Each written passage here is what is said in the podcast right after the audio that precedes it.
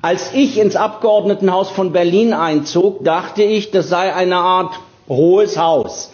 Und dann stellte ich fest, dass ein Gutteil der Leute unter 30 ist. Der Abgeordneten wohlgemerkt. Und in der Politik gilt meiner Meinung nach der Spruch, trau keinem unter 30. Leider merkt man, dass hier auch Kinder im Parlament sitzen daran, wie die Leute sich benehmen. Was Sie niemals sehen, wenn wir Reden halten, wir von der AfD, ist es so, dass ungefähr 50 Prozent der Abgeordneten rausgehen.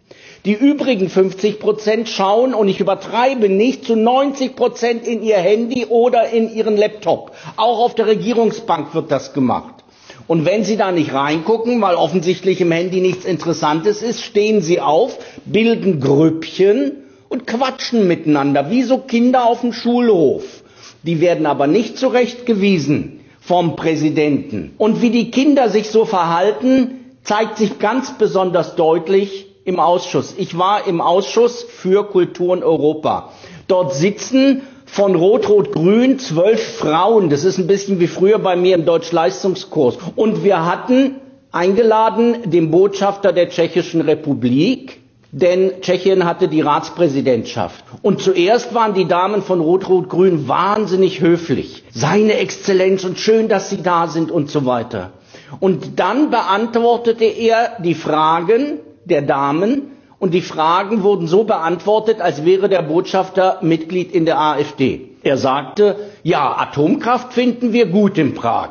Und die Flüchtlingspolitik der Bundesrepublik seit 2015 finden wir ganz schlecht. Und Sie von Rot-Rot-Grün fragen immer nur nach Werten. Sie fragen aber nicht, was diese Werte uns kosten könnten. Und was haben diese zwölf Damen gemacht? Als sie merkten, dass die Antworten in eine bestimmte Richtung gehen, haben elf von den zwölf sofort in ihr Handy geguckt. Wie Kinder, die in der Schule nicht rangenommen werden wollen und intensiv in ihr Buch gucken. Und dann sind sie aufgestanden, haben wieder Grüppchen gebildet, sind rein und rausgegangen und haben sich, man glaubt es kaum, der Botschafter konnte es auch nicht glauben, teilweise auf den Boden gesetzt.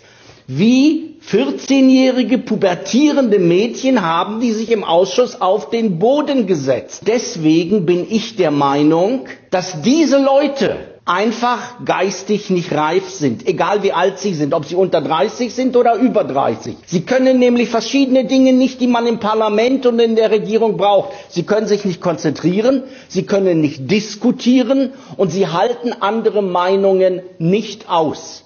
Solche Menschen haben hier eigentlich nichts verloren. Und ich finde, man sollte berücksichtigen, dass Deutschland bei der nächsten Wahl erwachsene Patrioten braucht, aber nicht infantile Kinder und Globalisten.